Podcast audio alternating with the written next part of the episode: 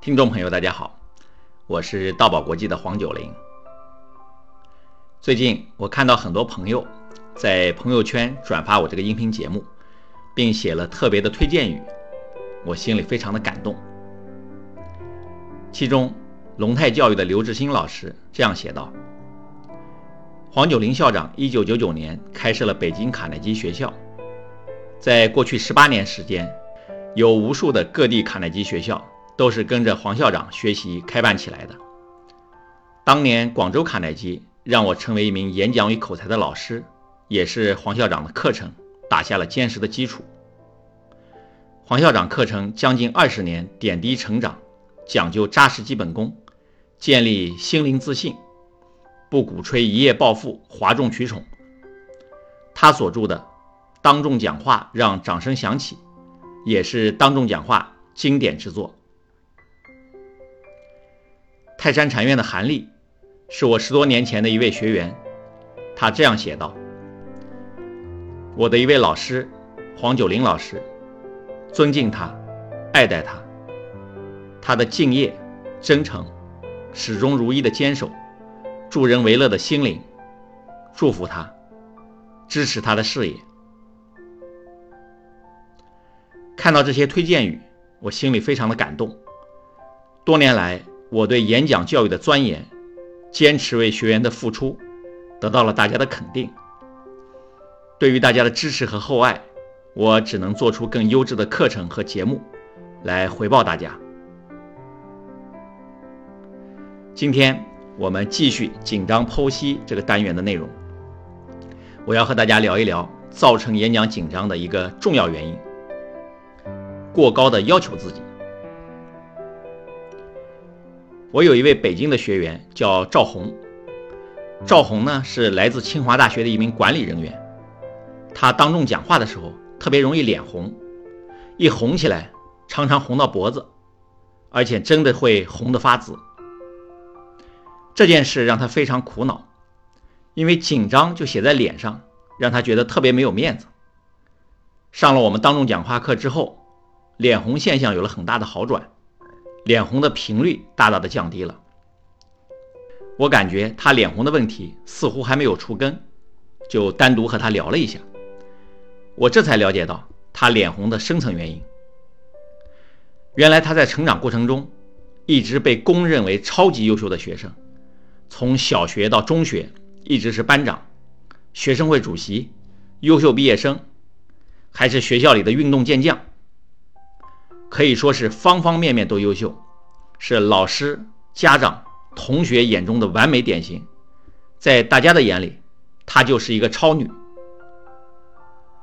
大家对她如此高的评价，让她不知不觉中也把自己定位成超人了。凡事都要求自己是第一，凡事追求完美，在她的字典里，不允许自己犯错，不允许自己失败，不允许自己做不好。后来，他凭着自己的努力进入了清华大学工作，但是在高手如云的清华大学，自己显得不突出了，他不再是第一。现实中的自己和理想中的自己渐渐拉开了距离，他越来越不接受现实中的自己，对自己的不满开始增多，感觉自己这也不好，那也不好，慢慢的形成了自卑心理。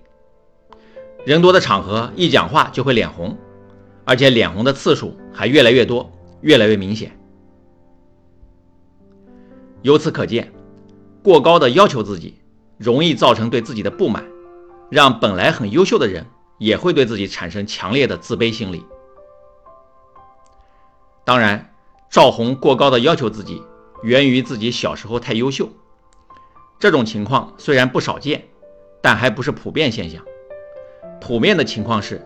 我们大多数人在成长过程中，从小就被家长和老师教导，对自己要有高标准、严要求，要以一百分为标准来要求自己。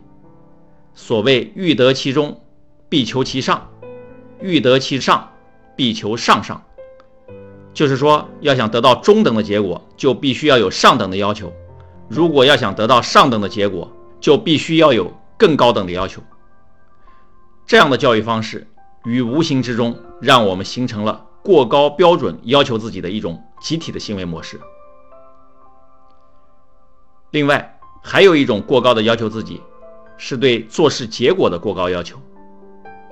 我有一位多伦多的学员叫朱莉，她是一家电台的主播，按说讲话方面不应该紧张，但是她告诉我，她说话不能带有目的性，一旦讲话带有目的，自己马上就会变磕巴。他业余时间兼职做一个产品的销售，在和客户谈生意的时候。一旦想让客户买自己的产品，这种念头一出现，他说话马上就不利索，变得磕磕巴巴了。因此，要求自己一定要成功，不能失败；要求自己不能犯错，不能做不好；要求自己做事一定要达到目的，一定要有结果，等等，这些都属于不切合实际情况，对自己过高的要求。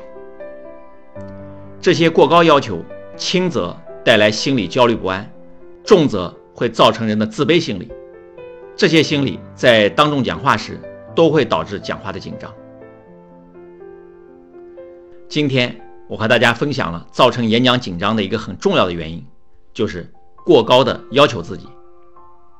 我也请大家反思一下，在你的生活中有没有过高要求自己的情况呢？